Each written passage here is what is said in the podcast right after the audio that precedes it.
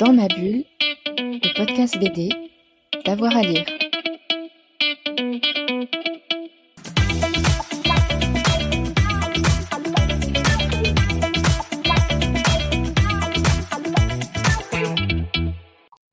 Bonjour à tous et à toutes, bienvenue dans cette nouvelle émission de Dans ma bulle, votre podcast 100% BD avec avoir à lire. Aujourd'hui, on fait la chronique d'un énorme succès dans le monde de la BD jeunesse. C'est celui d'Anatole. Anatole Latuile, les éditions Bayard viennent d'annoncer avoir vendu 2 millions d'exemplaires des 16 tomes des bandes dessinées des 4 romans. Et deuxième annonce, elle va être adaptée en audio, cette série. J'ai le plaisir pour en parler d'avoir avec moi les trois créateurs. Anne Didier, Olivier Miller et euh, Clément euh, Deveau. Bonjour à tous les trois. Bonjour. Bonjour. Alors, je voudrais qu'on commence un petit peu par le, début. Comment est née l'histoire de, cette série? Comment est né Anatole? Qui veut commencer? Je vais laisser mes camarades scénaristes répondre parce que l'idée vient d'eux. Alors, Olivier, c'est vrai. C'est vrai que bah, dans le process, on commence toujours par écrire le scénario avant qu'il soit illustré. Donc, Bien euh, sûr. Donc, à nous de répondre. Oui. Euh, alors, Anatole est né. Euh, euh, en 2003 à peu près. C'est ça. Avec Anne, on a écrit trois scénarios avec ce petit personnage ébouriffé qui fait beaucoup de bêtises. Enfin, à l'époque, on ne savait pas encore qu'il était ébouriffé. C'est Clément qui s'est décidé à le coiffer, comme ça. D'accord. Euh, euh, ensuite, on Ce qu'on avait en tête, c'est vraiment un, garçon euh, qui, voilà, qui, qui, vit des aventures à l'école, qui a une bande de copains, et on voyait déjà beaucoup de bêtises, en fait, dans tout ce qu'il faisait, et des adultes, de, les adultes de son, de son entourage, des adultes assez débordés. Ok. Anne? Ah oui, je voulais ajouter que Anatole, on s'est rendu compte que c'était le fruit de notre collaboration. Euh, dans, dans, ce prénom, il y a Anne et Olivier. Ah bah oui, forcément. euh... d'idées de bêtises concentrées.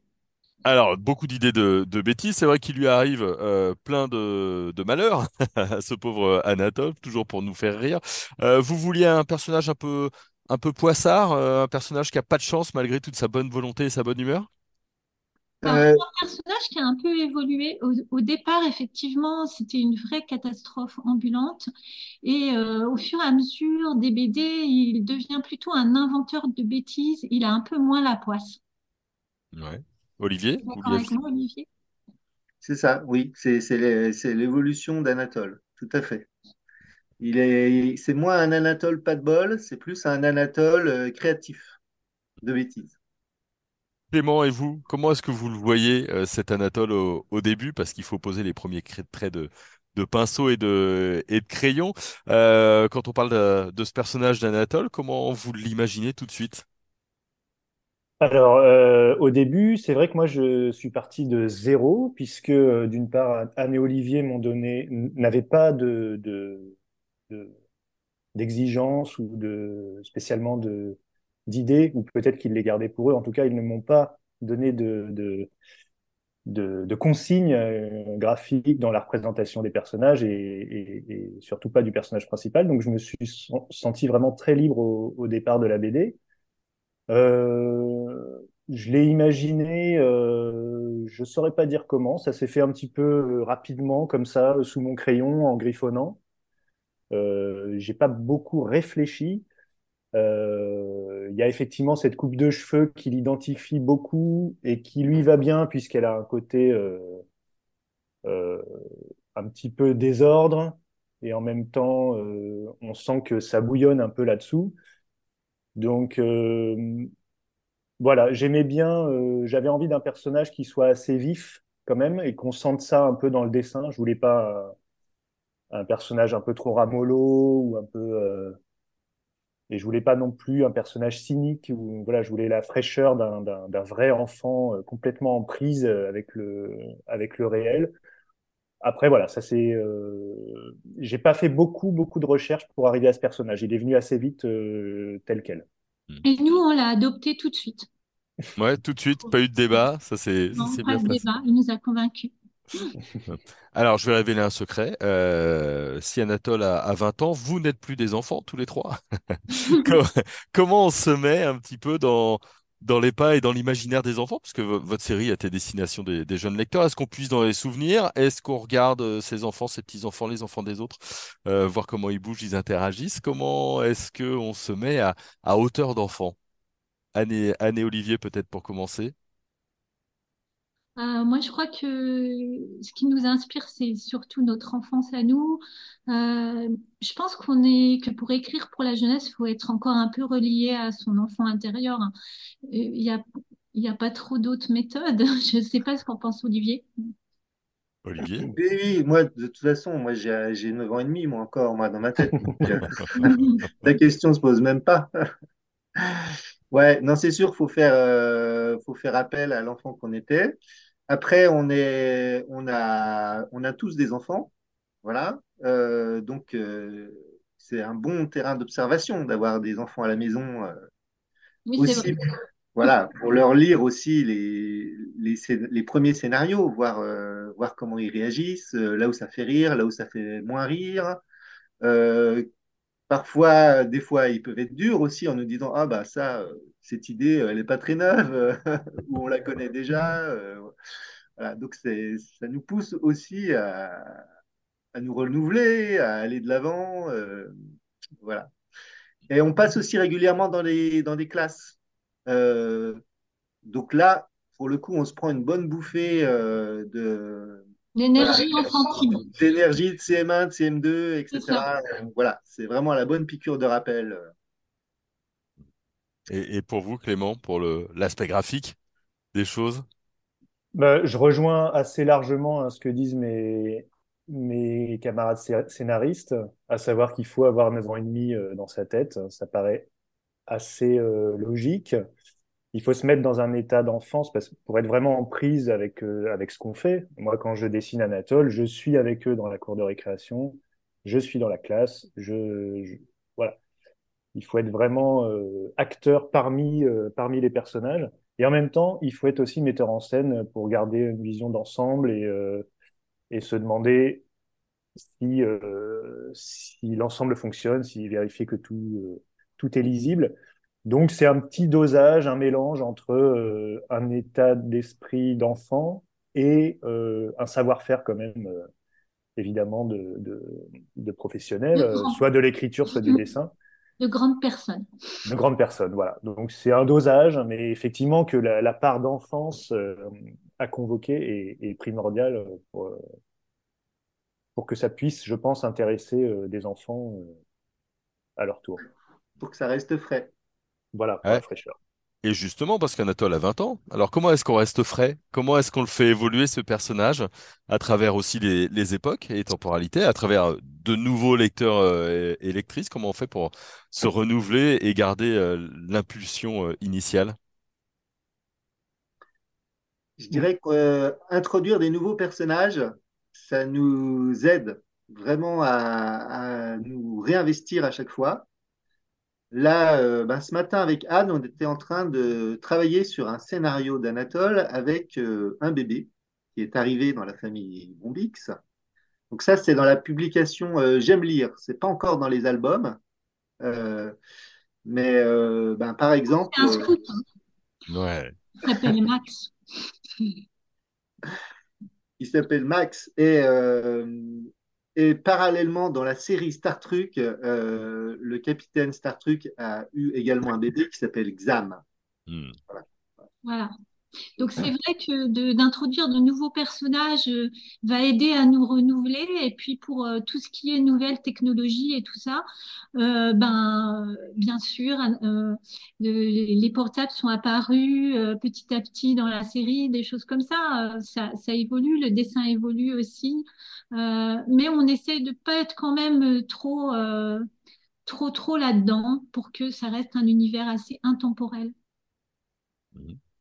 Et, pour vous, Clément? Et oui, euh, oui, c'est ça. Moi, j'aime bien ce mélange. J'aime bien qu'il y ait euh, dans les scénarios des, euh, des éléments qui soient assez raccordés au monde actuel, qu'on soit pas bloqué dans un, dans un passé avec des téléphones en bakélite et euh, je sais pas quoi. Donc j'aime bien comme ça qu'il y ait euh, régulièrement euh, des, petites choses technologiques euh, nouvelles qui apparaissent ou des petits concepts très actuels. Néanmoins, effectivement, il faut pas que ça soit trop encombrant. Ensuite, d'un point de vue vraiment du, de dessin, moi, j'ai l'impression de d'évoluer et de progresser sans arrêt.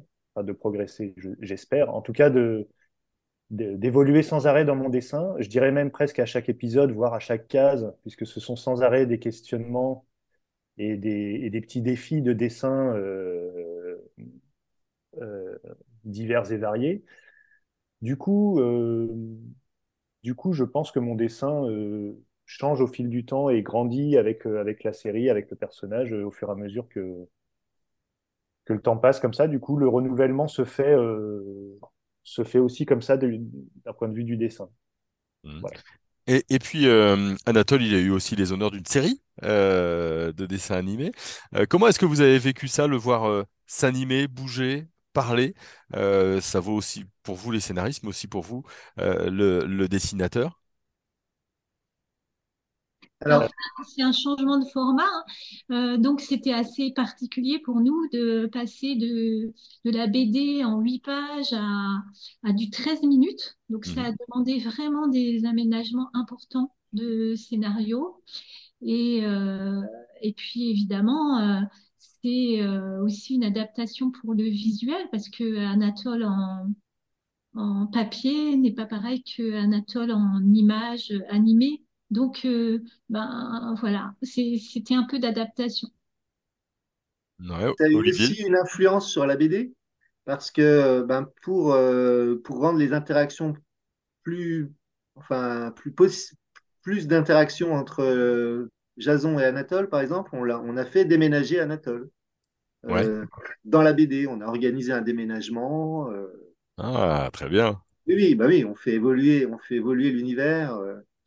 Et ce qui fait que bah, leurs deux maisons sont rapprochées. Il y a une haie entre les deux avec un trou dans la haie, ce qui leur permet de passer. Euh, voilà, ouais. enfin, de manière discrète, bien sûr. Et, et, pour vous, Clément? Euh, Oui, je dirais que oui, c'est vrai. Le, le, principal changement, c'est ça, c'est qu'on passe d'une d'une échelle euh, très artisanale, puisqu'on est on est trois plus euh, l'équipe de J'aime lire qui aussi euh, nous suit de près on est, mais on est trois créateurs euh, à travailler en, sur, la, sur la BD, euh, avec vraiment euh, un fonctionnement, oui, très artisanal en fin de compte. Là, pour le, pour l'animation, effectivement, on passe dans un registre complètement différent où beaucoup de personnes viennent s'emparer, entre guillemets, hein, de l'univers et des mhm. personnages. Donc il faut, euh, il faut arriver à orchestrer tout ça, à concilier euh, un ensemble de contraintes euh, qu'on soupçonne pas forcément. voilà, pour, pour faire en sorte que l'univers coexiste de la meilleure façon avec l'univers papier. Voilà, on espère que c'est le cas. et, et, là, il y a une série audio qui vient d'être annoncée par Bayard. Comment est-ce que vous, vous l'avez travaillé cette, cette série audio? Comment ça se, comment ça se passe? Euh, bah, L'audio, euh, c'est encore effectivement un nouveau format. Euh, c'est à nouveau euh, d'autres questions qui se posent, euh, essentiellement des questions d'adaptation de, de, texte. Mm-hmm. Mais toute, toute, toute, une problématique, c'est comment rendre sans image, com comment se passer de l'image dans, du, dans un univers qui est très basé aussi sur le visuel. Ah ouais, bien sûr. Euh, donc c'est un défi euh, très intéressant, passionnant. Puisqu'on a le, on a aujourd'hui euh, des, des, studios qui ont une grande qualité de, de, de, professionnalisme sur toutes les questions du son, toutes les, tous les petits sons ajoutés, tout le, il y a, il y a beaucoup de possibilités en fait de faire vivre euh, du son de façon euh, imagée maintenant.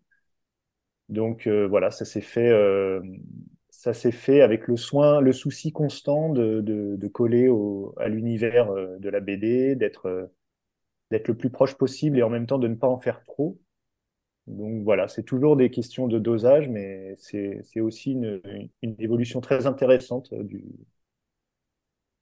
du, du personnage et de la série. Et Et pour ça vous, marche très bien. Et ça ça, marche très bien, je ça trouve. marche très bien, c'est vrai?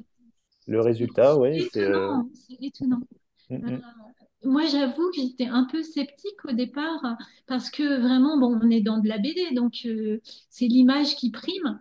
Et, euh, et les- là, le- les, les sons, euh, les musiques, euh, les intonations, euh, vraiment nous mènent à nous imaginer plein de choses. euh, finalement, c'est, presque visuel, euh, j'ai envie de dire, en, en écoutant. Donc, euh, C'est de l'illustration sonore, ouais. voilà. C'est ça. Et ça, ça, ça donne envie de lire les livres, moi je trouve. C'est mon avis, mais c'est vrai. C'est-à-dire qu'à Oui, l'écoute, euh, à l'écoute, comme disait Anne, ça, on s'imagine des choses et on a presque envie d'aller vérifier dans les, dans les livres après si c'est vraiment comme ça. Donc c'est, euh, non, non, c'est intéressant. Ça, ça veut dire que, alors, parce que j'ai vu qu'il y avait aussi un escape game qui avait ouvert ses portes euh, début euh, 2020. Euh, quand vous, maintenant, vous faites des, scénarios et des BD de- d'Anatole euh, dans J'aime lire, vous pensez à cette dimension multimédia, à cette, euh, on a, on a vu qu'avec la série, vous avez fait quelques ajustements, mais est-ce que du coup, c'est une vision un peu plus large que vous avez de votre personnage, que ce soit pour le scénario ou les dessins? Oui, de notre côté, euh, avec euh, Anne, je pense qu'on a dû euh, effectivement euh, nous replonger dans des, des notions de dramaturgie pour essayer de, de, ben, de bien comprendre ce qu'était un scénario et comment il pouvait, euh, comment il pouvait se développer aussi. Mhm. Alors, on est assez adepte, nous, maintenant, des scénarios à suivre, parce que c'est vrai que c'est des scénarios qui peuvent être adaptés peut-être plus facilement, euh, notamment sur en dessin animé. Euh, euh, mais c'est aussi été un travail de caractérisation des personnages. On les a plus, on les a plus précisés.